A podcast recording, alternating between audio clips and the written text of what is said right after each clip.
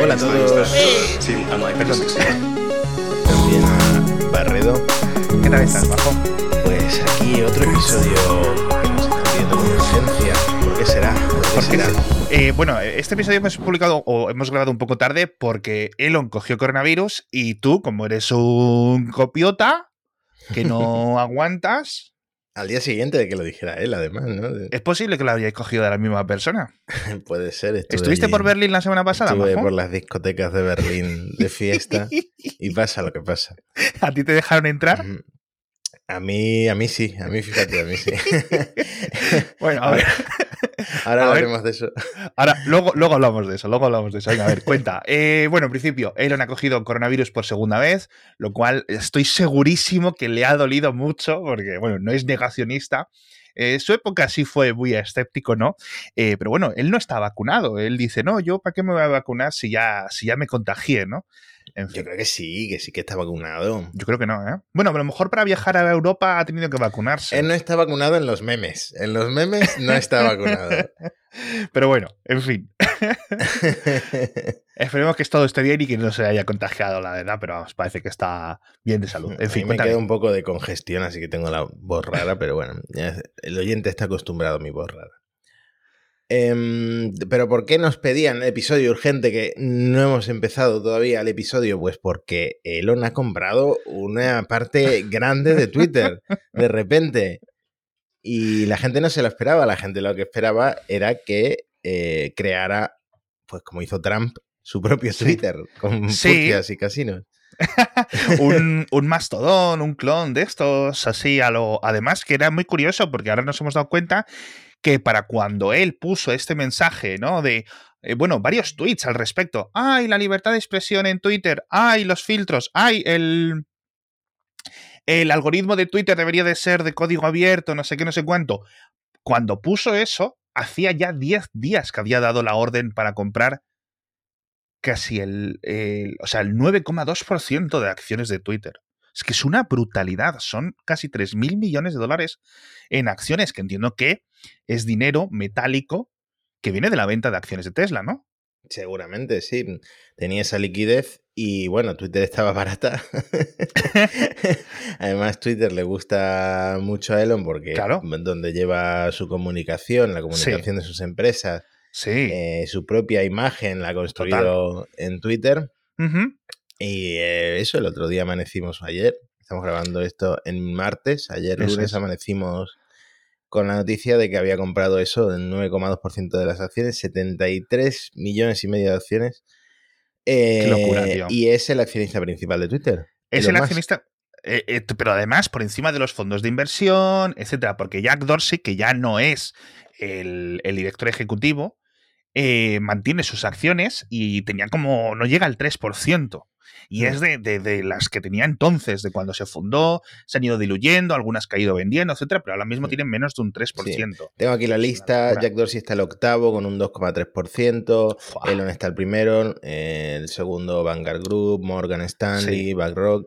Y Sí. el número 13 está Elliott Management, que eh, por lo que he leído en Bloomberg, fue Sí. este grupo el que hizo presión sobre. Twitter para que eh, Jack Dorsey nombrara a su, a su sucesor, para que hubiera Sí. un poco de movimiento en la compañía, que ya sabemos que eh, a nivel financiero Twitter nunca ha sido espectacular, no ha sido ni un Facebook ni un, ni un TikTok, podríamos decir. No, totalmente, totalmente. Es muy curioso la influencia que tiene Twitter y lo poco que, que vale en bolsa comparado con su valor, digamos, de impacto social, de impacto laboral, de impacto mediático que tiene. O sea, es decir, y esto pasa por, por lo de siempre. Es decir, ¿dónde está la gente adicta a la información? En Twitter. ¿Dónde están todos los periodistas desde las 6 de la mañana hasta que se duermen? En Twitter. Entonces, todo el flujo de información, etcétera, pasa por ahí.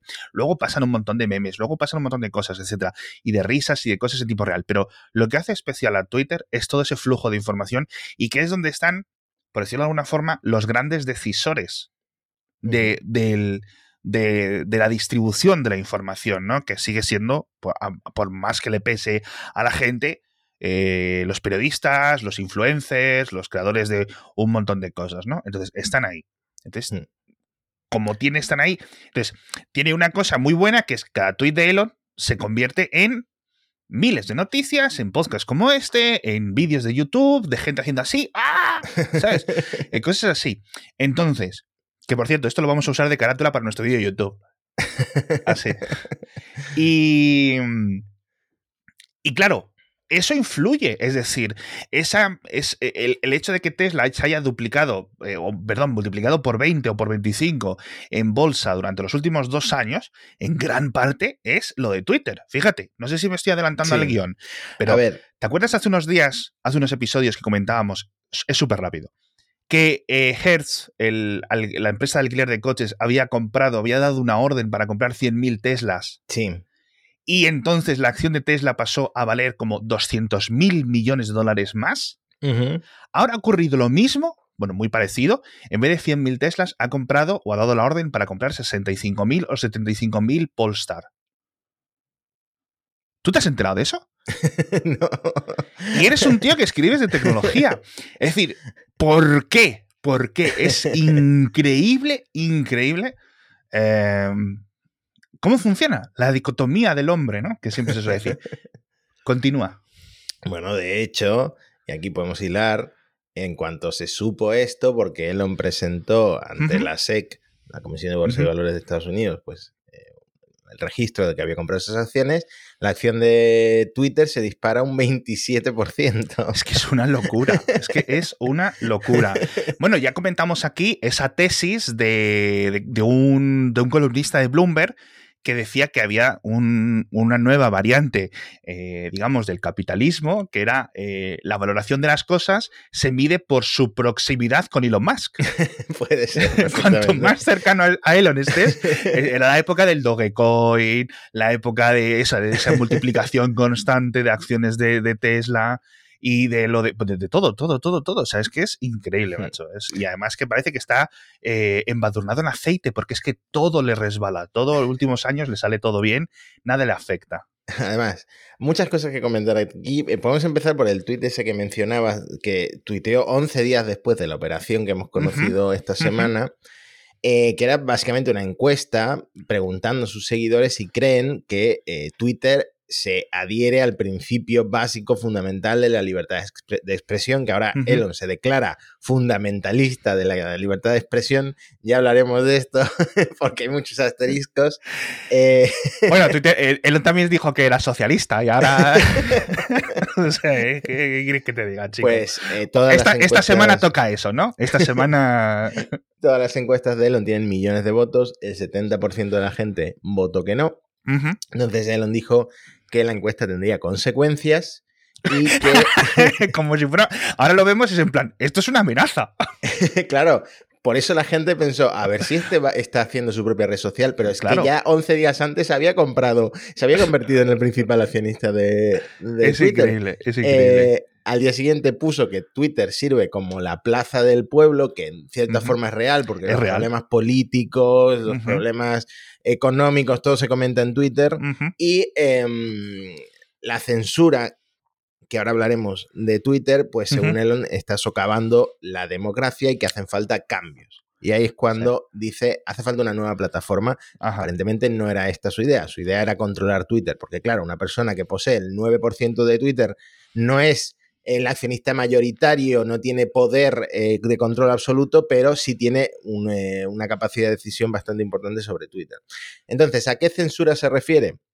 Pues, por ejemplo, Starlink eh, no bloqueó, lo dijo Elon en su Twitter, a los medios rusos. No bloqueó Russia Today, no, no, bloqueó Sputnik, etcétera. Supuestamente se lo habían pedido, gobiernos, no el ucraniano, eh, mientras que Twitter, otras redes sociales, otras operadoras de telefonía, de proveedores de internet, etcétera, sí que han bloqueado a todos los medios rusos que ahora te metes en Twitter y no puedes ver lo que tuitea Russia Today. Sí. Em, otras quejas frecuentes de Elon con Twitter, pero que no tienen mucho que ver con la censura, es el spam de los bots de cripto que hemos comentado aquí muchas veces. Cada vez que tuitea cada vez que mm, tú le haces un, reply, te llegan respuestas de gente haciéndose pasar por él con estafas de criptomonedas. Eso, según él, es el número uno en la agenda, es eliminar eso de mm, ese problema de Twitter. Y eh, una queja que tiene relacionada con el nuevo CEO de Twitter es eh, todos los movimientos que se están haciendo NFTs, perfiles que son eh, hexagonales porque son NFTs, eh, todas las apuestas que mm, para Agrawal, el nuevo CEO, tiene en mente relacionadas con blockchain, con Web3, etcétera. Elon no cree en esto. Ya veíamos que Jack Dorsey eh, tampoco es un gran creyente de la Web3. Sí, pero andaban por ahí diciendo que algo de descentralización, etcétera, pero es que es, muy difícil saber realmente a qué se refieren, sí. Hmm. Además, eh, está el tweet eh, de enero, que creo que acabó borrando, que lo comentamos en un episodio, en el que comparaba a Elon a, ah. a Grawal, el CEO de Twitter, con bueno, con Stalin, ¿no? De la no, Justin, Justin, Trudeau, el, el, presidente, el primer ministro canadiense, con Adolf Hitler, ¿te acuerdas de eso? Sí, vale, ese es el que borró. Pero ah. también publicó un meme que no sé si ha borrado. Ah, lo he visto. Eh, a Grawal como eh, Stalin. Es verdad. Y Dorsey como el policía, el, jefe de la policía secreta. El Trotsky o no sé qué. Sí, como si lo hubiera empujado al agua. Vale, entonces ya sabemos que no tienen alta estima al CEO actual de Twitter y ya sabemos que es amigo personal eh, de Jack Dorsey. Bueno, esas son las quejas que tiene Elon en torno a Twitter y nos pueden dar eh, ciertas pistas de los movimientos que va a hacer. ¿Qué conversaciones tendrán, tío? Porque es que es cierto lo que dices tú, que es amigo de Dorsey, a Dorsey le han echado y ha cogido y ha dicho, eh, o sea, ¿Qué, ¿Qué, estará haciendo? ¿Será una venganza contra Elliot, como decías tú? Puede ser, perfectamente. Porque, porque quiero decir, yo he especulado, es decir, eh, obviamente el, el, nuevo CEO parece que no le gusta a nadie. Es decir, es un tío que el propio parece, parece, parece que, Jack Dorsey estaba de acuerdo, pero claro, esto es como cuando te vas, ay, la compañía queda en muy buenas manos con mi amigo Parag, no sé qué, no sé cuánto, ¿no? ¿Quién mejor candidato para liderar a esta empresa? Bla, bla, bla, bla, bla. Pero lo cierto es que la acaban de echar por esa presión de Elliot que decías tú, vale, cierto, ok, entonces, mensaje, Elon, tienes mucho dinero, compra todo lo que puedas. ¿Cuánto compro? Pues esto. Si seguramente a lo mejor el número de acciones compradas sea algún meme o algo así, yo qué sé, me lo invento, ¿no? Pero no me extrañaría. Sí. y, y, y, y, y esto será la venganza de Jack Dorsey, es decir, es que no sé, tío, no sé si acabarán echando a, a Parag o qué. Bueno, no sé si tiene que ver con Dorsey o no. Desde luego, es, leía, leía por ahí que es el primer movimiento político serio que hace Elon Musk, porque suele definirse como mm, un shitposter, un meme lord, y eh, de repente hace un movimiento para controlar supuestamente eh, esta falta de la que habla de libertad de expresión. Ahora, le contestan desde Business Insider como supuesto fundamentalista de la libertad de expresión, con una serie de ejemplos de veces que Elon se ha pasado por el forro la libertad de expresión ya.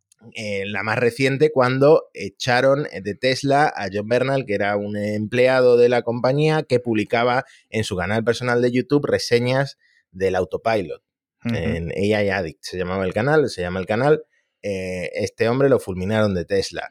Mm, otro tema que comentamos en Elon. Sí. El bloguero Montana Skeptic, que era inversor en corto de Tesla, que Elon llamó a su jefe para que lo echaran y este hombre tuvo que dejar de escribir en su blog.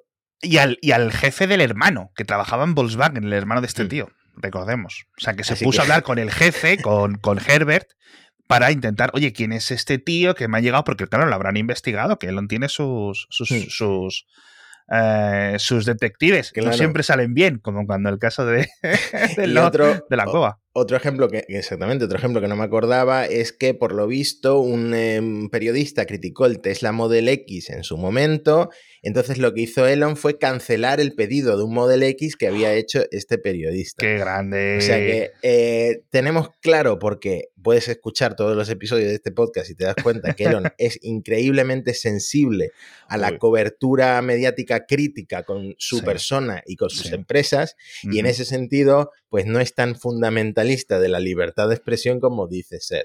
No, a ver, podemos hablar un millón de años de lo de la libertad de expresión, de que si las empresas privadas, los gobiernos, etcétera, podemos discutir los casos, pero ciertamente eh, Elon le gusta mucho controlar narrativas. O sea, y controlar narrativas no tiene nada que ver con, con libertad de expresión. Entonces, claro, a eso iba. Él lo está enmascarando todo como un movimiento en pro de la libertad de expresión, pero eh, como nosotros, como estudiosos de lo más, eh, lo vemos más como pues un movimiento quizá político, ¿no? Para controlar Total. Eh, pues donde él tiene construida su imagen personal, la imagen de sus empresas, y al final eso no tiene mucho que ver con la libertad de expresión, sino que casi Eh, con todo lo contrario. Yo creo, tú no gastas 3 mil millones de dólares, ¿no? En, en, en Twitter, al no ser que tengas un objetivo muy claro, ¿no? Es decir, por mucho que te sobre el dinero,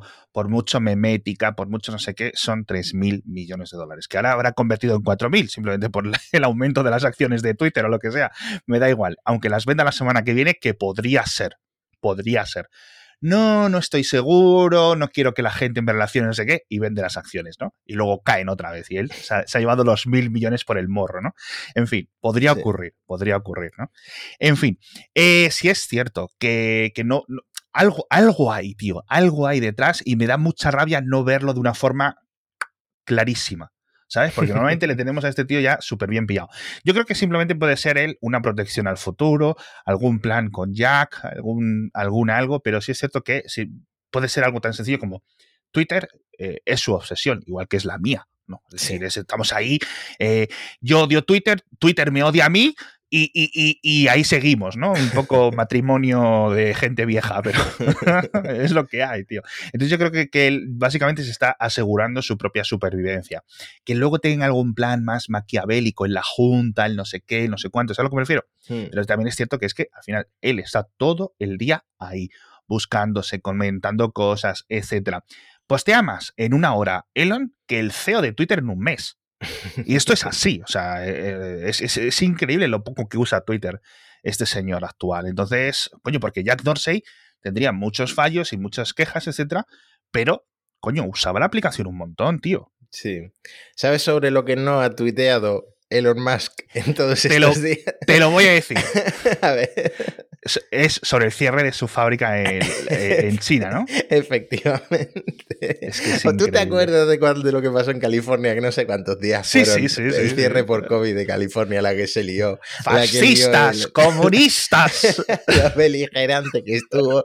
Pues ahora la han cerrado eh, Giga Ber- perdón, Giga la han Shanghai. cerrado Giga Shanghai una semana entera, creo. No sé si ayer volvió a abrir, no sé. Sí, yo creo que está como. eh, eh, eh, tiene. O sea, es decir, está consiguiendo abrir antes eh, que, otras, que otras empresas. Está la cosa muy malita en Shanghai, ¿eh? Estamos viendo Sí. vídeos muy chungos. Y no ha dicho ni pío, ni, Ni pío. pío, ni pío. Ya sabéis por dónde va. Ya sabéis por dónde va el amigo. Ya sabéis por dónde va. Bueno, ya en sabéis. Shanghái, de hecho, ninguno de los supercargadores funcionaba, la gente no podía salir a la calle, entonces Es- es no podían acudir a la empresa, los empleados. Un, tema.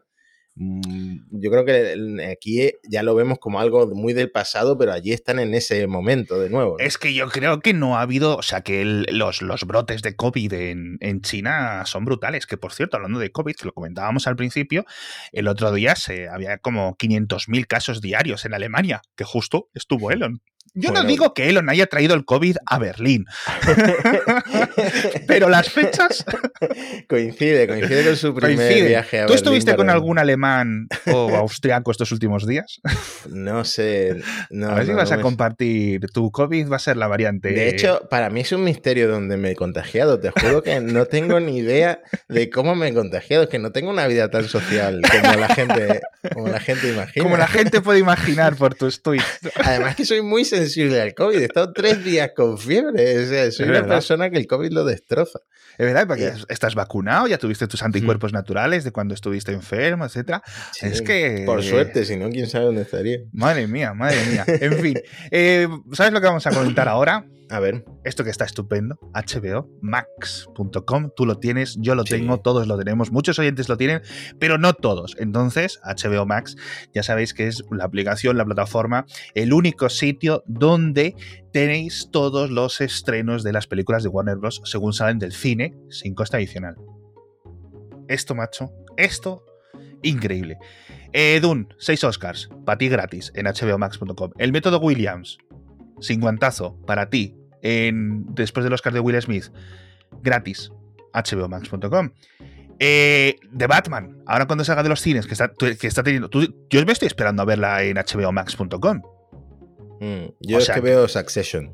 Yo la- las de Perfecto, perfecto. Euforia, que la está viendo todo el mundo, que yo a veces digo, ya no sé si ponerme a verla, qué hacer, pero ahí está, en hbomax.com, la nueva de Sex and the City, esto de And Just Like That, esa nueva versión, esa nueva continuación de Flight Attendant, brutal, brutal. No sé si has visto la primera temporada, pero deberías de verla. Está muy, muy bien, de un, misterio muy, muy interesante, un thriller, El Turista, todas las series clásicas de HBO, todo, todo lo nuevo, eh, todo Cartoon Network, cosas familiares, los estrenos de Warner Bros., etc. Es que es increíble. Warner Bros. Eh, hbomax.com, échale un vistazo porque te va a convencer de verdad para toda la familia. Continuemos hablando de cositas. A ver, ¿qué más cosas? Bueno, podemos comentar eh, que ha habido un nuevo récord de entregas en el primer uh. trimestre, 310.000 coches entregados. Me tienes que explicar tú dónde está la crisis de chips en Tesla, porque es una cosa que todos los fabricantes de coches del mundo es que se están tirando de los pelos y Tesla está haciendo récord tras récord, probablemente otro trimestre en beneficios. Sí, sí, sí, eh, no, tal cual, tal cual. Incluso me parece que, bueno, no he mirado las cifras que tengo que ponerme a mirarlas a ver si es el segundo informe, el 10Q, pero vamos, eh, las cifras son espectaculares de ventas, eh, los beneficios, incluso contando con los créditos, etcétera, eh, son, son brutales, es lo que dices tú. ¿De dónde están sacando estos chips? Es cierto que, bueno, pues algunas, como hemos comentado, algunos modelos que vienen, que luego van a ser un poco actualizados, porque no sé qué, simplemente Tesla tenía, yo creo que la mejor explicación, Tesla eh, simplemente tenía los mejores contratos, los previamente establecidos y la prioridad con los fabricantes, con lo cual eso es ahora mismo lo que manda, una sensación em, o una situación muy similar a la de Apple que es por la que Apple ha podido seguir continuando casi como si nada. O sea, hemos visto que esto ha afectado a Xiaomi. Eh, por ejemplo, por contar un poco de petit comité, a los otros fabricantes de coches nos han cancelado los patrocinios porque decían, ¿para qué vamos a hacer el patrocinio? ¿Para qué vamos a hacer una campaña de publicidad no solo en podcast, sino en un montón de teles, etcétera? Porque dicen, van a llegar los compradores y no vamos a tener coches para venderles. O sea, eso está ocurriendo ahora mismo. La industria del automóvil está muy, muy mal. Y mientras Tesla a su bola, que a lo mejor dentro de tres meses, dentro de seis meses, Tesla empieza a sufrir esto. ¿No? Porque a lo mejor hay una resaca con el cierre de Shanghái también, ¿eh? eh sí, a ver, eh, son unos días, justo ahora se abre Berlín, etcétera. Es decir, yo creo que no debería de afectarle al menos tanto. O sea, es que estamos viendo cifras tan asustantes de otros fabricantes. O sea, Ford, ahora con las F-150, ya no las eléctricas, las de gasolina, caídas un, brutales, o sea, sin entregas, sin piezas, eh, fábricas cerradas durante turnos y turnos y turnos o durante semanas.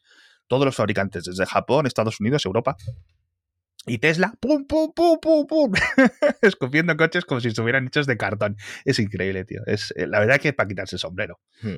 Por cierto, eh, coincide con el sexto aniversario del evento de presentación del Model 3. Tío, es verdad, seis, años. Es que es un coche, eh, es un coche viejito, entre comillas, ¿no? ya lleva muchos años. bueno, es el motor ahora mismo económico de Tesla. En el, 295.000 coches de los entregados son Model 3 o Model Y. ya sabemos que ahora en Merlín lo que van a salir son Model Y, Model Y. Sí. Pero el Model 3, pues es la, es la razón por la que Tesla le va también. Sí, a ver, y ahora se va a inaugurar dentro de no mucho la de Austin. Es decir, que, Tesla está como un tiro, macho, que recordemos que es para este año, en principio, un millón y medio de, coches no se los quita nadie. O sea, es que es un millón y medio de coches. ¿Tú te acuerdas cuando empezamos el podcast y estábamos dando las cifras trimestrales? De 40.000, ah, no sé qué, o sea, y, ya había crecido, y ya había crecido porque el Model 3 estaba en su lanzamiento, estaba saliendo, estaba vendiendo un montón, etcétera, pero bueno, tío, eh, mucha gente que, que siga Tesla desde la época del S, o sea, es que es una compañía completamente diferente a lo de hace unos años, tío. Yo creo que aquí en Málaga han vendido hasta los que estaban expuestos, porque ya no están. O sea, había dos coches expuestos que por la noche les dejaban las luces puestas y ¿Ah, era, bonito verlas desde la carretera, y ya no están. Tienen ahí dentro como dos supercargadores de o sea, maquetas o no sé qué, pero los coches no están. Bueno, pues, pues seguramente. A lo mejor los han vendido hasta eso. pues oye, es que la verdad que todo lo que hacen, todo lo, lo venden. En fin, nos vamos al espacio, Majo.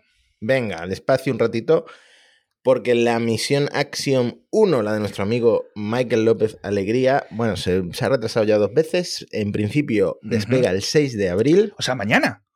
Eh, mañana, miércoles, o sea, va a ser muy interesante porque no solo lleva el emblema, la bandera española, que Michael López Alegría. Creo que a Michael López Alegría lo que le ha pasado es que Estados Unidos no tiene la doble nacionalidad, entonces tiene que tener solo la, ciudadanía estadounidense o como se llame, la Green Card o como se llame. Sí, no, él, es ciudadano estadounidense, sí, sí. Entonces, eh, pues se lo ha considerado siempre un astronauta, astronauta estadounidense y nuestro astronauta español se ha considerado siempre Pedro Duque. ¿Qué ocurre? Que en el emblema de la misión Axiom 1 ha puesto la bandera española. Y no solo eso, sino que el chef oficial de la misión Axiom 1 es José Andrés y el menú que van a llevar estos cuatro turistas espaciales al espacio, a la Estación Espacial Internacional, es un menú 100% español. Paella de pollo y champiñones. Uy, qué rico. Bocadillos de jamón o de secreto. Guacho. Va a haber un motín ahí en la. y pisto, que han tenido que explicar eh, ¿Qué es el pisto, no? ¿Qué significa pisto? Madre mía, ahora sí que va a haber una guerra civil allí en la estación espacial. Los, los cosmonautas rusos van a ir a, robar el secreto ibérico por la noche, tío. Y nada, ahí hay un, vídeo de José Andrés explicando cómo tenían que termoestabilizar las comidas, para tienen que ir selladas a la Estación Espacial Internacional para que no crezcan patógenos. Yo creo que eh, José Andrés ha puesto el nombre, pero esto lo ha, lo ha hecho, él tiene como un laboratorio de investigación, lo ha hecho la, directora de ese centro de investigación. Pero bueno, eh, marca española en esta misión espacial, Hombre, nos hace ilusión que los astronautas estiran ahí, eh, este que acaba de, eh, de, volver después de 350 días en, la estación espacial. sí, que se pensaba que a lo mejor los rusos los dejaban, los dejaban ahí arriba y lo han traído. Han traído, lo han traído. 350 días ahí comiendo los potitos y las cosas deshidratadas esas que coman y vienen estos, la misión privada, secreto, pisto, no sé qué, un camping gas. Te digo una cosa, ahora que hay bocadillos de jamón en la Estación Espacial Internacional, ahora sí vamos. Ahora ya sí vamos, ahora ya sí vamos. Y bueno, Hostia, tío. la otra noticia de SpaceX que hay que comentar es que ya no van a fabricar más Crew Dragon. Mm, cierto. Tienen cuatro en total, que es el mismo, número, el mismo número de transbordadores espaciales que hubo eh, a la vez operando. Sí. Eh, bueno, de los cuatro primeros hubo dos desgracias y luego tuvieron que hacer otros eh, dos, creo. Eh, pero hubo cuatro al mismo tiempo y cuatro Crew Dragon serán las que vuelen al mismo tiempo. La Endeavor, la Endurance, la Resilience y la nueva, que es la de la misión Crew 4, que va a despegar ahora a mediados de mes, eh, le han puesto Freedom, eh, libertad, supongo que una referencia a la guerra, pero también a la cápsula Freedom 7 de Alan Shepard, que fue el segundo uh. hombre en el espacio estadounidense. A diferencia de Yuri, de Yuri Gagarin, no orbitó la Tierra, sino que fue pues un vuelo a 180 kilómetros de altitud y luego volvió. Eh, pero bueno, una referencia a ese primer estadounidense en, el espacio. Además, eh, de esta noticia, las Crew Dragon, bueno, se van a seguir fabricando componentes porque una, se reutilizan las naves, pero tienen que rehabilitarlas y necesitan componentes nuevos, etc.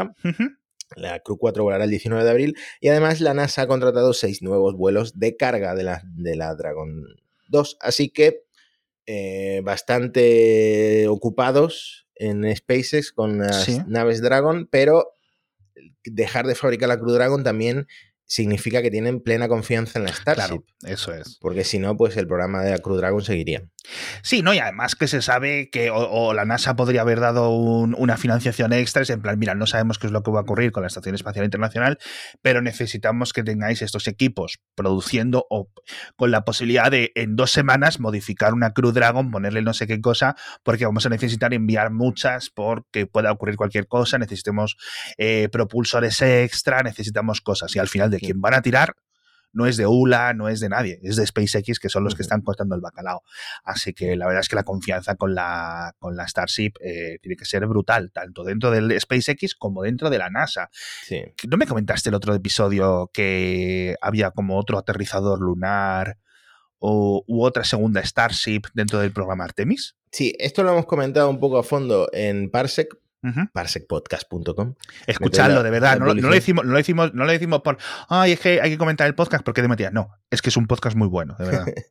pues que la NASA anunció, bueno, le habían prometido al Congreso que habría más competencia en el tema de los proveedores de módulos de aterrizaje y tal. Entonces anunció, por un lado, un nuevo programa para hacer un aterrizador, un alunizador, un módulo de descenso Em, para los astronautas. SpaceX no va a poder participar en esa nueva competición pública. yo creo que Blue Origin va a ser una de las grandes interesadas y las que más se va a esforzar por esa, ese nuevo aterrizador que tiene unas condiciones más exigentes, tiene que ser más grande, para estadías más largas, etc. Pero como compensación a SpaceX han contratado con la Starship, aparte de la misión Artemis 3, una segunda misión tripulada en la que tienen que realizar una serie de cambios en la Starship Lunar y eh, creo que han sido 500 millones de dólares lo, que han apartado para eh, que SpaceX se ponga a desarrollar eso, le llaman el Option B, la opción B, y mm, entonces habrá pues más vuelos en Starship. Recordemos, los astronautas no salen en la Starship, aterrizan en la Luna en la Starship.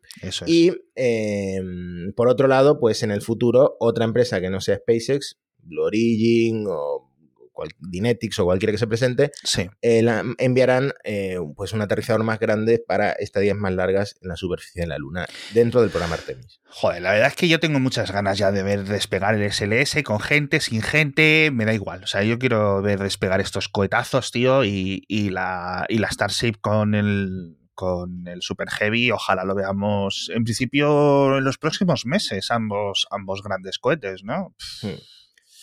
Ojalá. cerramos comentando lo de Berlín para, para la gente que se quedó al principio del episodio esperando. Pues Elon volvió a viajar a Berlín. Sí. Y eh, se rumorea, se rumorea, no está confirmado, que no lo dejaron entrar en una mítica discoteca de Berlín que ha vuelto a abrir hace poco, que se llama Berheim. Eh, es una discoteca como que no se permiten teléfonos ni cámaras, no sabemos si Elon la lió por alguna razón. La cuestión es que a las 11 de la mañana de Berlín venía ya de empalme, tuiteó que él mismo se había negado a entrar a Berheim porque estaba la palabra peace, paz, escrita en la entrada. Ahora está, por ejemplo, Ryan Mack, un periodista del New York Times que sigue mucho a Elon, está intentando averiguar si realmente fue Elon el que rechazó entrar en, Berheim o fue que le denegaron la entrada. Un cotilleo más, pero por lo visto se comenta en Berlín que Elon estuvo de fiesta en otra discoteca, Kit Kat Club, eh, disfrazado con una capa y con una máscara del zorro. Ay, Dios mío, ay, Dios mío, ay, Dios mío, el zorro, tío. Ay, ay, ay. No, a ver, ¿qué querías que te diga? Eh, yo lo he leído por varios periodistas automovilísticos eh, alemanes, este, este rumor, ¿no? Pero bueno, en fin, ahí estuvo de, estuvo de fiesta en la inauguración, estuvo reunido con políticos, estuvo haciendo las cosas que tiene que hacer, como, como, eh, como gerifalte, que es una palabra que me gusta mucho, como gerifalte de Tesla. Y, bueno, yo ojalá podemos confirmar, para bien o para mal, ¿no? Que, que pero me, hace mucha gracia. Es, no, no, es que no me dejéis entrar, es que yo no quiero entrar en vuestra, en vuestra exclusiva discoteca. Ay, en fin, lo que no haga este señor, ay, que nunca nos falte. Nos vemos la semana que viene con más noticias, porque este señor ya veis que no, no para, no para, no para, es increíble. Eh, muchas gracias a todos por estar con nosotros. Recomendad el episodio, recomendad el podcast, contárselo a vuestros amigos. Intentad venderle la moto. A ver, a ver, a ver y quiero, quiero que os escuchéis vosotros recomendando este podcast. Es un podcast sobre Elon, pero se ríen de él, pero luego por otra parte, ay, pero no se ríen porque le dicen, no sé qué. En fin, en fin, este podcast no va a acabar, va a acabar mal, acabar. Pero bueno, ya llevamos más de 100 episodios, esperamos por lo menos hacer otros 200, eh, a ver cómo seguimos. Muchísimas gracias de nuevo, nos vemos la próxima semana. Hasta pronto. Hasta la próxima.